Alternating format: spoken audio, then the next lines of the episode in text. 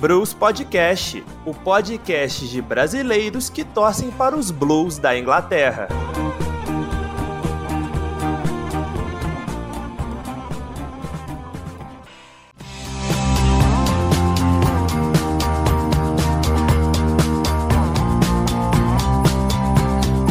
Fala galera, tranquilidade? Tá começando o 24 episódio do Blues Podcast, o podcast de brasileiros que torcem para os Blues da Inglaterra. Meu nome é Rafael Mertens e estou aqui com meus colegas Amanda Barcelos e Gustavo Regis. Antes de dar início a mais um episódio do nosso podcast, peço para que vocês nos sigam no Instagram, Blues Podcast, e também na sua plataforma predileta, Spotify, Mixcloud ou Anchor. Aproveita e compartilhe com seu amigo ou sua amiga Blue ou que gosta de futebol inglês. É de graça e nos ajuda muito. Hoje é dia de uma edição muito especial do Bruce Podcast. Isso porque nós temos aqui dois torcedores dos clubes finalistas da Champions League: o Manchester City da Amanda e o Chelsea do Gustavo. Os Blues de Londres superaram o Real Madrid nas semis e venceu o segundo jogo em Stamford Bridge por 2 a 0 para chegar à sua terceira final de Champions em sua história. Já o Man City ganhou do PSG por 2 a 0 em casa e finalmente chegou à primeira final de Champions League em sua história.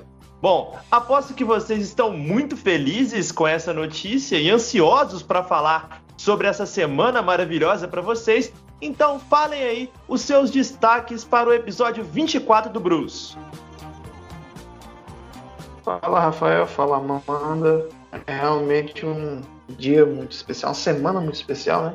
Fico com vontade aqui de dar vários destaques, porque praticamente todo jogou bem, mas meu destaque vai para o Nigolo Kanté, que realmente o Man of the Match, foi o Man of the Match dos dois jogos contra o Real Madrid, cobriu o campo inteiro, correu o jogo todo, criou oportunidades, então não tem como. Para ele, e quem sabe aí esteja nos três né, da bola de ouro, quem sabe aí, né?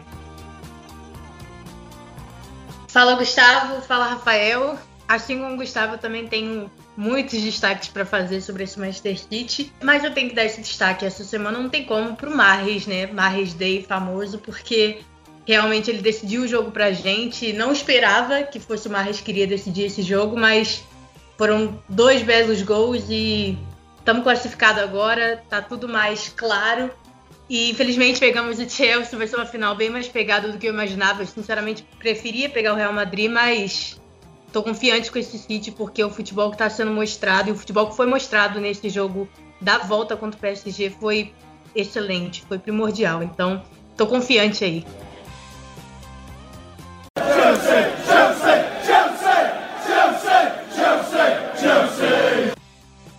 O Chelsea chegou à sua terceira final de Champions League da história, a segunda contra time inglês e de Manchester. O time despachou o gigante Real Madrid com atuações dominantes nos dois jogos, se impondo na Espanha e na Inglaterra. Gustavo, você imaginava que esse time pudesse chegar tão longe?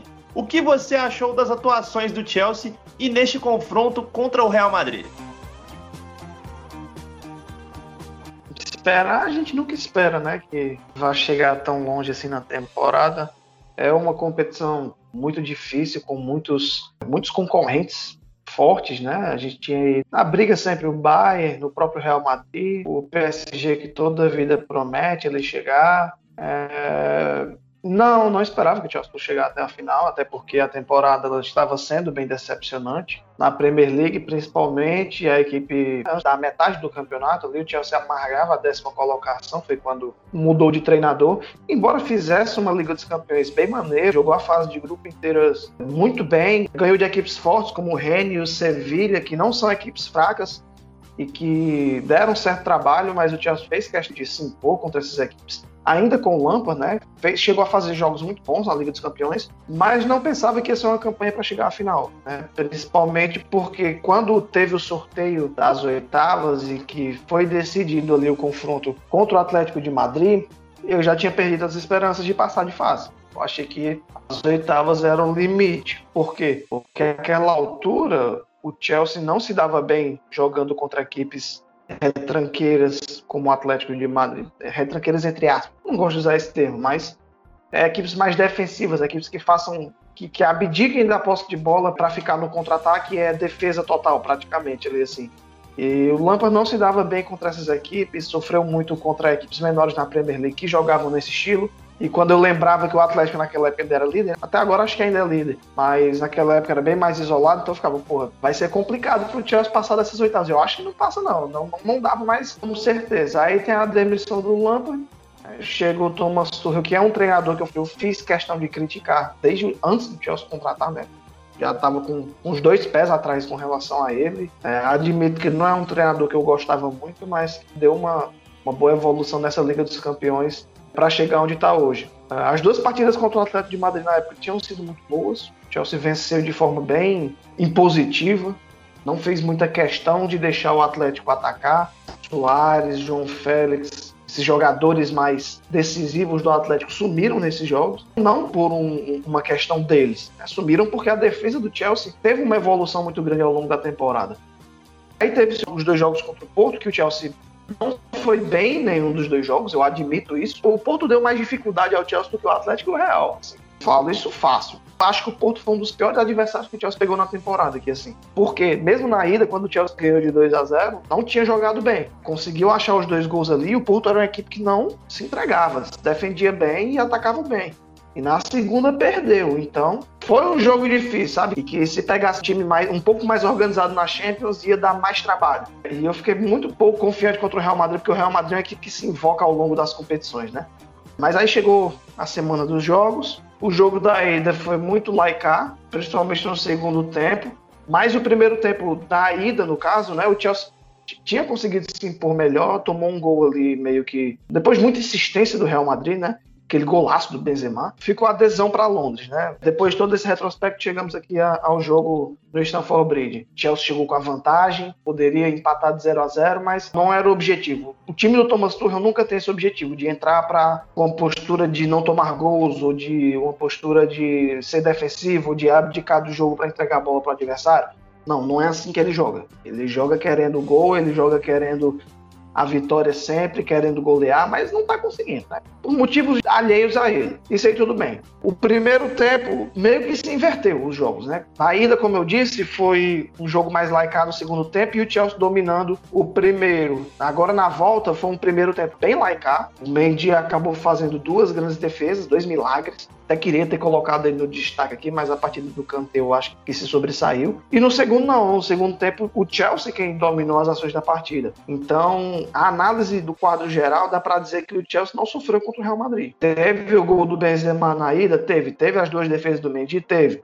Mas não chegou a, a ter em xeque a sua classificação para a final. É isso que eu quero dizer. Em suma, né? Falando sobre as atuações individualmente, individualmente deu para ver que estava todo mundo muito bem, todo mundo concentrado. Senti mais abaixo somente o Christensen, que fez muitas faltas ao longo do jogo, saiu com cartão, parecia um pouco mais deslocado ali em relação ao restante dos companheiros. O Jorginho também tomou um cartão, mas, mas fez um bom jogo.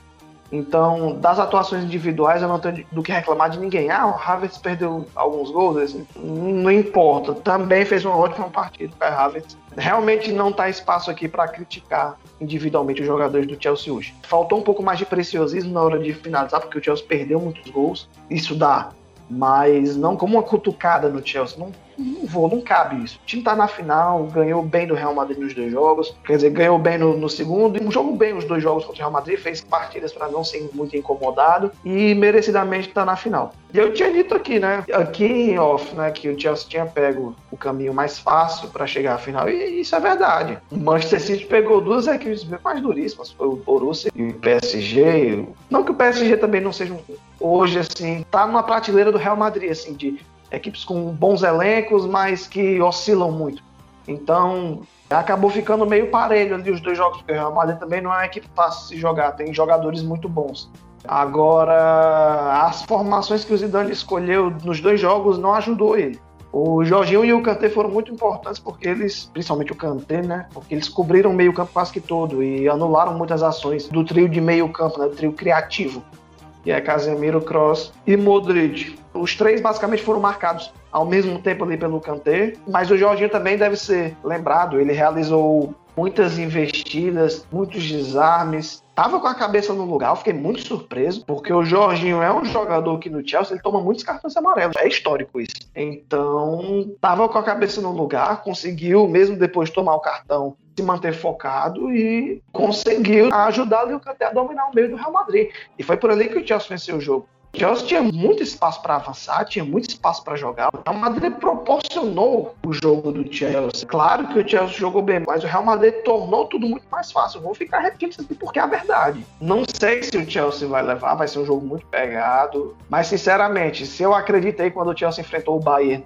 com Bozingua, com Bertrand na ponta esquerda, com Queijo e Davi Luiz numa zaga, cara, desculpa, eu vou acreditar um time com Kanté, sim. Né? É minha obrigação enquanto torcedor, já que as situações para o Chelsea já foram bem piores e a evolução hoje mostra que é um time sim que está pronto para brigar por título. E aqui eu lembro do começo da temporada, né, quando eu disse que não achava o Chelsea pronto ainda para brigar por títulos, aí vem lá uma mudança de treinador, muda todo esse cenário, né? Muda essa forma de pensar, porque essa mentalidade ela era carregada principalmente pelo Lampard o Lampard, no começo da temporada, ele tinha dito: não é essa temporada que a gente vem brigar por título. Essa é para tentar ficar ali nas cabeças, pegar uma vaga para a Liga dos Campeões e na próxima, com mais alguns reforços, com o time mais montado, a gente começa a brigar. Isso, isso pode ser uma mentalidade de iniciante? Pode ser. Foi uma visão errada do Lampard, mas que eu entendia porque ele pensava assim. Porque o Chelsea, depois que perdeu o Hazard, né, que perdeu a referência, ficou meio alheio ali assim, a, a essas grandes equipes, a, a, essas equipes maiores, né, como Manchester City, como o Bayern, como o PSG, o Real Madrid, como o Liverpool que tinha entrado ali no bolo também. E foi uma recuperação muito rápida, né? Metade de uma temporada o Chelsea já tá brigando por dois troféus, na final da FA Cup e na final da Liga dos Campeões e com chance de levar os dois. Tem chances altíssimas de levar a FA Cup e vai ser um jogo muito pegado com o Manchester City. Eu não vou desacreditar. Né? Chelsea não, não tá, tá o quê? Nem um mês que eliminou o Manchester City na FA Cup. Agora eu não lembro exatamente da data, mas dá quase um mês aqui que o Chelsea ganhou do Manchester City. O Manchester City estava meio reserva, estava meio mesclado, o Chelsea também.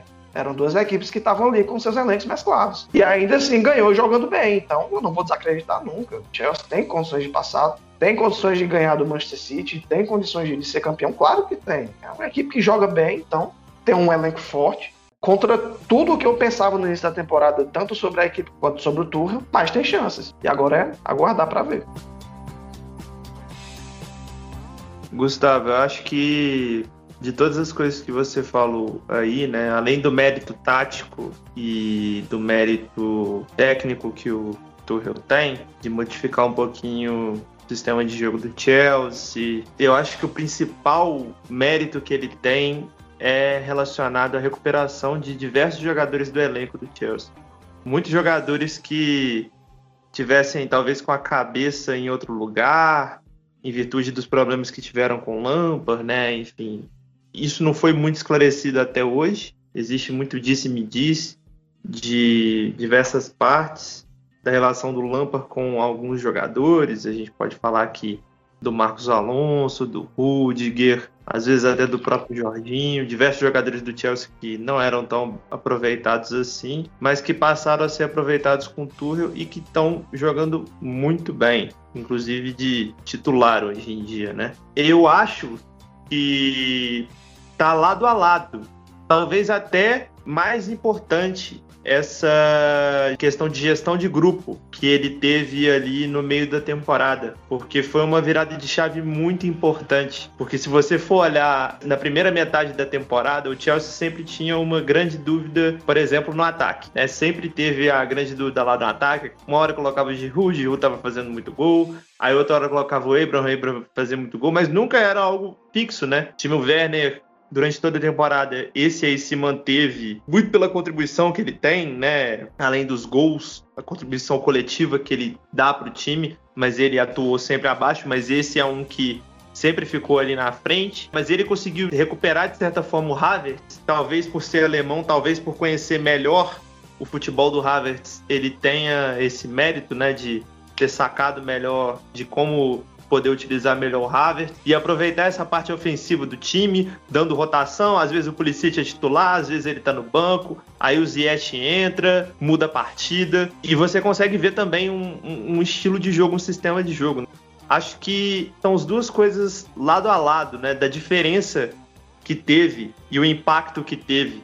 Porque se você for olhar bem, o Tuchel não teve muito tempo para treinar o time. Chelsea enfrentou uma maratona de diversos jogos, tanto que o Chelsea chegou na final da FA Cup, tá na final da FA Cup contra o Leicester, chegou na final da Champions League agora, que vai jogar contra o Manchester City, e tem a Premier League ainda, ou seja, então o Chelsea foi um dos clubes que tiveram um calendário mais cheio na Europa. E mesmo sem esse tempo de treino, a gente pôde perceber uma diferença abissal também na qualidade. Então, olhando para analisar aqui, eu estou raciocinando enquanto eu estou falando e analisando os fatos aqui. Eu acho que a importância dele, no caso, se você for olhar entre tática e gestão de grupo, eu acho que talvez até o maior mérito dele tenha sido essa recuperação de diversos jogadores e essa gestão de grupo, né, Gustavo?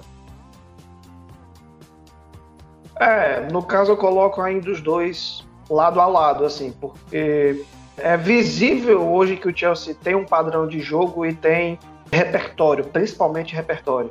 Então, eu coloco também a tática do lado a lado, mas você falou muito bem. Tuchel soube gerir o elenco de forma brilhante porque você falou muito bem do Jorginho, mas o Rudiger, cara, o Rudiger era a quarta opção de zaga com o Lampa. Ele jogava ali com o Thiago Silva, com o Zuma, com o Christensen e com o Tomori, que na época ainda estava no Chelsea. E o Rudiger ficava escanteado. E aí a virada do Tuchel de trazer o Rudiger pro elenco é brilhante, porque o Rudiger hoje é o melhor zagueiro do Chelsea. É o cara que, que aciona os atacantes, é o cara que briga, que faz catimba, é um jogador zagueiro bem completo ali, assim, sabe? O Jorge ainda chegou até a dar uma cutucada no Lampard, assim, falou assim que a inexperiência dele pesou muito. Eu concordo, embora ache que não tenha time ainda para ficar jogando coisas pro lado do Lampard, mas eu concordo. A inexperiência do Lampard pesou muito e a experiência do Tuchel pesou ainda mais, porque a forma como ele trata o elenco é muito diferente. O Thomas Tuchel chegou a dizer em coletiva que se o Chelsea sofreu o transfer ban, eu vou ficar tranquilo. Eu não tenho necessidade de sair contratando nenhum jogador aqui, assim. Mais umas peças pontuais aqui, assim, porque todo técnico faz isso. Agora, se o Chelsea ficar impedido de contratar novamente, eu vou ficar completamente satisfeito com o time que eu tenho em mãos. Isso, para mim, quando ele dessa declaração, isso pra mim foi um negócio satisfeitíssimo importantíssimo, assim, porque mostra que ele está conectado com essa galera, que ele está próximo do time, que ele sente o dia a dia do clube. Ele vibrando à beira do campo é uma coisa muito legal. Já disse que eu adoro treinadores que são muito energéticos na beira do gramado. Adorava Antônio Conte porque ele vibrava, se jogava na galera, saía gritando com raiva. E o Tuchel me passa essa mesma sensação. De que ele tá ligado no jogo, que ele não é apático, que tá interessado. Tinha uns problemas no começo com questão da leitura de jogo dele ser meio ruim, na questão das alterações no segundo tempo, que ele demorava para entender um pouco ali assim onde é que cada um jogava, mexia muito mal, mas mostrou que era falta de conhecimento do elenco mesmo. Chegou no meio da temporada com três campeonatos truando ali, assim, né? Premier League, FA Cup e a Liga dos Campeões. E ele chegou no meio de tudo isso já tendo que jogar, tendo que dar resultado e conseguiu. Subiu o Chelsea da décima para a quarta colocação na Premier League e levou para duas finais. Isso é maravilhoso. Concordo, estão lado a lado. Tanto o fator mental da equipe do Chelsea que mudou muito, trazer um jogador como o Marcos Alonso de volta para o elenco foi importante, deu muitas oportunidades ao Kepa, o hoje é o titular na, na Copa da Inglaterra. Ou seja, ele está conseguindo extrair melhor dos jogadores a capacidade deles. O Werner está bem melhor hoje. Perde ainda alguns gols, mas contribui muito. Em 47 jogos, o Werner já soma 12 gols e 3 assistências. Isso é 25 participações para gol. Isso é muito, sabe? Não é o que o torcedor esperava do time Werner. Claro que não, mas é muito ainda. O próprio Havertz também vem com bons números, oito gols e nove assistências, isso também são bons números. E passa principalmente pelo entendimento que o Thomas Tuchel tem desses jogadores. Passa da conversação, parece que é bem melhor, parece que é mais dinâmica, é mais direta. Então, sim, a comunicação no Chelsea melhorou muito, o ambiente melhorou muito. É possível se ver isso em vídeos, nos treinos, galera um pouco mais solta, sentindo mais o, o treinador, enfim. É isso, é um treinador que chegou com a cara do Chelsea, assim, em pouco tempo e que simplesmente ninguém esperava.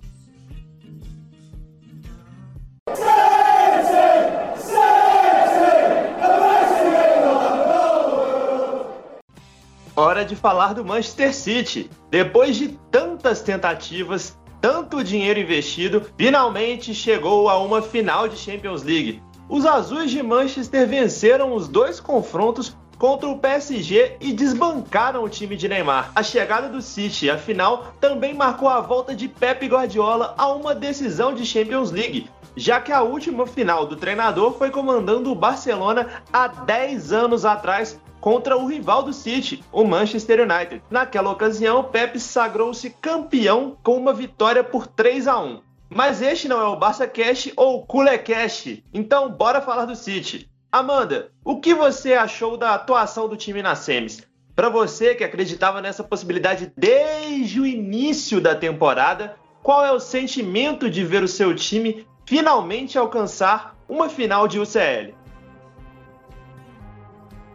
É, foi uma caminhada dura do Manchester City, Rafael, e de fato eu acreditava nessa possibilidade desde o início da temporada, apesar de ter sido um início de temporada bem complicado para o Manchester City, mas o City conseguiu reverter isso e a chegada do Rubem Dias e a chegada também do Cancelo, claro, ajudaram muito. O Cancelo passou a jogar pela lateral direita, ocupou a lateral direita, tirando o Walker da titularidade eterna que ele tinha no Manchester City. Mas eu tenho. Já vou começar, inclusive, fazendo um pedido de desculpas aqui do nosso querido Kyle Walker, se você estiver ouvindo, Walker. Me desculpa porque de fato eu critiquei muito ele. Eu ainda tenho muitas críticas. Eu não acho que é um jogador espetacular. É, também não acho que é um jogador que vai de momento, de forma alguma, ser titular para o Cancelo, no caso, para deixar o Cancelo no banco. Apesar de que a gente ainda tem essa lateral esquerda vaga aí, o Cancelo pode atuar por ali, como a gente já viu no começo da temporada. Mas ele fez uma partidaça contra o PSG e foi um jogo enorme, foi um jogo gigantesco. E a maior crítica que eu tinha com o Walker era justamente isso, aparecer só que de forma bem negativa nesses jogos maiores, porque ele até fazia umas atuações ali mais discretas, até jogando bem defensivamente com os times menores da Premier League. Mas quando vinham jogos grandes, até mesmo contra o Big Six da Premier League, ele dava uma sumida. Quando não dava uma sumida, ele cometia falhas assim miseráveis. E Felizmente isso já não acontece há algum tempo. Tudo bem que o Manchester City está coletivamente jogando muito bem, mas o Walker fez uma partida excelente, excelente de verdade contra o PSG. Neymar, coitado, ele não conseguiu aparecer. É, e às vezes que o Neymar tentou, o Walker ele estava marcando e ele conseguiu ganhar os duelos, pelo menos os duelos um contra um, foi muito bem defensivamente, conseguiu assumir a sua posição, conseguiu fazer as transições e até tentou ofender o máximo que ele pôde. Não é a característica dele, mas ele chegava um pouco à frente e tentava dar uma saída de jogo melhor para o Manchester City, mais pelas pontas, acionando inclusive o Marres. Então, assim, eu estou muito feliz com a partida do Walker e eu torço de fato para ele. Por mais que eu tenha criticado muito, é um jogador que extra-campo é muito importante ele, a gente vê pelas interações que ele tem com os jogadores e com a torcida também, que ele é um cara que gosta muito do clube, que tá muito confortável no Manchester City, que realmente é, são as circunstâncias, né? A partir do momento que o Manchester City melhorou coletivamente, ele pôde contribuir mais também. E o peso também diminuiu bastante sobre ele. Então eu tenho que deixar registrado aqui já que eu critiquei tantas vezes que ele fez uma excelente partida de fato. Estava muito insegura porque não era qualquer um que ele iria marcar e a gente também não sabia, até um pouco antes do jogo, a gente não sabia se o Mbappé de fato iria entrar em algum momento do jogo, acabou que ele não entrou e isso foi ótimo para o Manchester City, é, porque eu acredito que se o Mbappé tivesse jogado, pelo menos ali desde o começo, as coisas teriam sido bem diferentes, porque a gente pôde notar nesse jogo que o Neymar ele realmente ficou muito sozinho ali na frente. Di Maria não teve a mesma atuação que ele teve no jogo da ida, que foi realmente espetacular. Fernandinho também, que também anulou muitas jogadas e foi muito importante defensivamente. Mas enfim, o PSG realmente não teve a partida que acredito que todos esperavam que ele tivesse. Foi uma partida muito abaixo. Foram zero chutes a gol, nenhum chute a gol. E isso é uma coisa que a gente não espera de um time como o PSG, especialmente um time que joga tão verticalmente, contando tanto com essas bolas e a qualidade individual dos seus jogadores de frente. Então, foi uma sorte do Manchester City, do Mbappé ter tido essa lesão e, enfim, não ter jogado, mas a gente conseguiu controlar bem o jogo. E o que mais me deixou contente com a atuação do Manchester City não foi somente essa sorte de não contar com um adversário mais forte, mas também no Manchester City conseguir manter a pegada nos dois tempos, que foi a maior preocupação do torcedor Citizen, especialmente por causa do jogo da ida.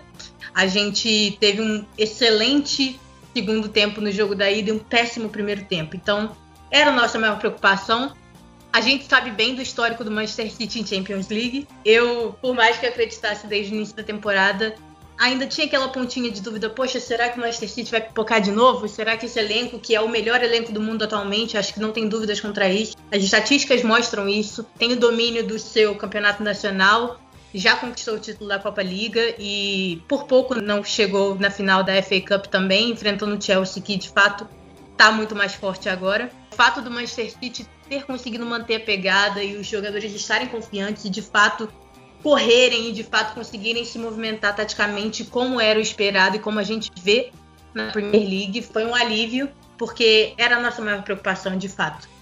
E o City controlou o jogo, a gente teve atuações mais apagadas de jogadores que a gente esperava ver mais, como por exemplo Kevin De Bruyne, que não teve uma grande atuação, mas tentou algumas coisas, tentou um chute de fora da área. Mas é aí que entra o Manchester City do Pep Guardiola, que é esse time coletivo, que é esse time que a gente pode contar com a movimentação extrema de todos os jogadores. Pelo menos a gente não precisou nesse jogo da qualidade extrema do De Bruyne, que a gente sabe que ele tem, porque os outros jogadores deram conta e o fato de a gente ter um time que tem tantas opções fez parte disso, porque quem esperava que seria o Mahrez que decidiria essa semifinal de Champions League? E de fato ele decidiu, foram dois belíssimos gols e o segundo, por mais que tenha sido um gol mais fácil para o Mahrez, que ele só empurrou, foi uma excelente assistência do Phil Foden, que está jogando muito bem também, que jogou muito bem no segundo tempo do jogo da ida e que também fez uma ótima ação agora nesse jogo contra o PSG dando essa assistência e contribuindo aí para mais um número positivo do Phil Foden. Então, a gente tem um time a contar com jogadores específicos não tendo o mesmo nível de atuação, porque a gente tem jogadores que podem cobrir é, essas faltas e que podem cobrir essas ausências, mas de fato uma final inglesa é um peso maior, ainda mais a gente sabendo que é contra um Chelsea que está muito fortalecido, que já tem mais experiência em Champions League do que o Manchester City, mas eu acredito que esse time é diferente. Eu acredito que esse time precisa ser coroado com esse título de Champions League, porque realmente as estatísticas não mentem. O Manchester City tem sido impecável nas estatísticas. Enfim, a gente pode ver isso inclusive nesse jogo. E não somente pelo sistema ofensivo, que é o ponto forte do Manchester City, sempre foi, mas agora também pelo sistema defensivo. É, todas as possibilidades que o PSG tentou foram anuladas não somente pelo Walker e pelo Fernandinho, como eu já comentei, mas também por Rubem Dias e Stones, que sinceramente eu não tenho nem mais palavras para falar dessa dupla de zaga e especialmente de Rubem Dias, o quanto ele é importante, o quanto ele tem sido líder e tem sido guerreiro dentro de campo, porque de fato ele ganha sempre nos duelos no um contra um, ele tem uma excelente bola aérea também, ele tem uma postura muito agressiva na sua marcação, que facilita muito, especialmente quando a gente tem uma transição rápida. Então, essa dupla de zaga salvou o Manchester City do que poderia ter sido no começo da temporada, um, uma temporada que realmente decepcionaria muito o torcedor, especialmente pelo investimento feito. Mas eu acredito que deu tudo certo, a gente pode ver isso agora e o Manchester City merece esse título. A gente merece por tudo que tem sido feito, por toda a trajetória, pelas eliminações árduas que a gente teve contra o Tottenham, contra o Lyon. Foram eliminações realmente que a sorte não estava do nosso lado. O Manchester City tinha um time melhor em todas essas eliminações no papel, mas não conseguiu botar isso em prática. E agora a gente está conseguindo. O Guardiola merece isso, porque essa qualidade é por causa do trabalho dele.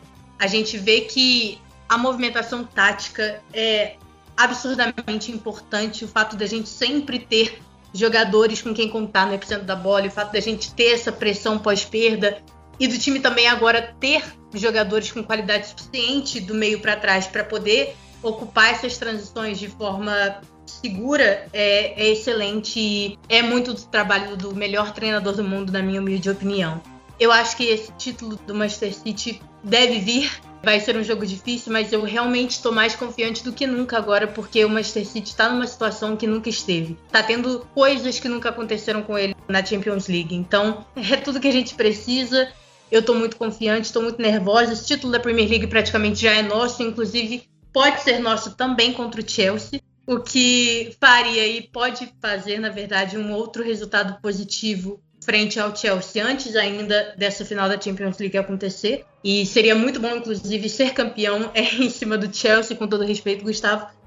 Mas, é, mas eu acho que ter esses confrontos também é, é bom, inclusive, para esse ponto, porque a gente já vai se preparar melhor para enfrentar uma outra final com o Chelsea, porque esse jogo da Premier League no sábado já é para o City uma final. Então, eu estou muito confiante e acho que o Manchester City finalmente tem tudo para ser coroado com sua primeira Champions League da história.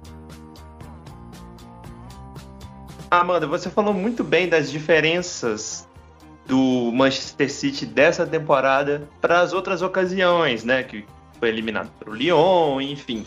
E a principal diferença dá para ver claramente pelas estatísticas, pelo desempenho do time em campo, é a defesa, né? É o impacto da chegada do Rubem Dias e de uma organização defensiva melhor que esse time tem. O confronto contra o PSG colocou frente a frente, podemos falar, e os dois maiores bilionários do futebol atualmente. Os dois maiores poderosos em questão de poder de contratação. E nesse confronto ficou clara uma diferença, pelo menos para mim, né? Acho que para a maioria das pessoas, o Manchester City tinha um time e o PSG tinha bons jogadores do meio para frente. Acho que isso ficou bem visível. Falando um pouco sobre o outro lado, você acha que o projeto do PSG ele é meio defasado? em virtude do que você vive como torcedora do seu time, é Que é uma situação parecida, um grande investidor que colocou dinheiro relativamente o mesmo tempo, o Manchester City um pouco antes, né? Questão de três, quatro temporadas anteriores ao PSG, mas que colocou dinheiro bravo e começou a investir. Você acha que o projeto do PSG ele é ruim comparado com o do City? Ele não está sendo executado da melhor forma possível, visto que existe essa diferença técnica clara entre setores do time dentro de campo e também, outra coisa importante que eu tenho a falar aqui sobre o, os projetos é que, na minha opinião, para mim, claramente o Manchester City, pelo investimento que teve também em questões de base, categoria de base, scout, essas coisas, né? E aí tem mérito do Guardiola também. A gente pode ver claramente uma diferença em relação à base, né? Na revelação de garotos. Porque o Manchester City tinha o Phil Foden aqui, da base do Manchester City, e o Zinchenko que foi scouteado, eu não sei se o Zinchenko foi scouteado ou se era da base do Manchester City mesmo, mas você pode até confirmar essa informação melhor aí pra mim, porque eu não faço ideia, mas creio eu que ele chegou muito novo ao Manchester City, né? Então eu coloco na conta do scout também essa questão dos olheiros ali. E, e aí existe a diferença, né? Do PSG que, por exemplo, Baker, Diallo, Kimpembe, que para mim não é nada demais, um zagueiro como um zaço. Mas enfim, você acha que essa diferença ela existe e qual é o erro do PSG na sua visão em comparação com o Manchester City nessa questão de projeto dos milionários do futebol, bilionários do futebol, né? Com certeza o PSG tá defasado e acho que isso ficou muito claro nesse jogo da, da volta. Ficou claro especialmente o quanto o PSG depende também do Mbappé. Então, apesar que do meio para frente o PSG realmente tem um excelente time, tem muitos craques, não só o Neymar, como também o Di Maria, que fez um excelente primeiro jogo, jogo de ida, mas de fato não é o suficiente, especialmente para um time que joga tão verticalmente e precisa segurar os contra-ataques. É, é possível fazer isso no campeonato francês sem grandes problemas, e é possível até fazer com alguns times da, da Champions League, porque, como eu já disse, o PSG tem um time muito bom ofensivamente. Então, geralmente, o PSG consegue compensar essas falhas do meio para trás. Mas, de fato, com o Manchester City isso não foi possível. É, o Manchester City cumprindo o que ele deveria cumprir e o que ele cumpre já na Premier League, tem um time que no papel é muito mais completo do que o PSG e com certeza era favorito quando a gente olha para as estatísticas meramente. Então, o Manchester City cumpriu o que tinha que cumprir e isso ficou muito comprovado. Agora, Diallo, por exemplo, é, foi um desastre nesse jogo e, e realmente ele perdeu todas as disputas no contra um que ele poderia perder, tentando marcar inclusive o Marres, né, que foi a, a estrela maior desse jogo pelos gols. Então, realmente pegar um time que tem tanta qualidade, do, não só do meio para frente, como do meio para trás também, como é o Manchester City, não daria certo sem contar com a estrela do Mbappé, sem contar com esse meio ofensivo do PSG funcionando perfeitamente bem, porque o Di Maria também foi expulso, isso também com certeza deu uma atrasada no, no PSG nesse jogo da volta. Eu acredito sim que o Manchester City tem um projeto melhor do que do PSG, porque de fato é, a gente conseguiu resolver isso muito rápido.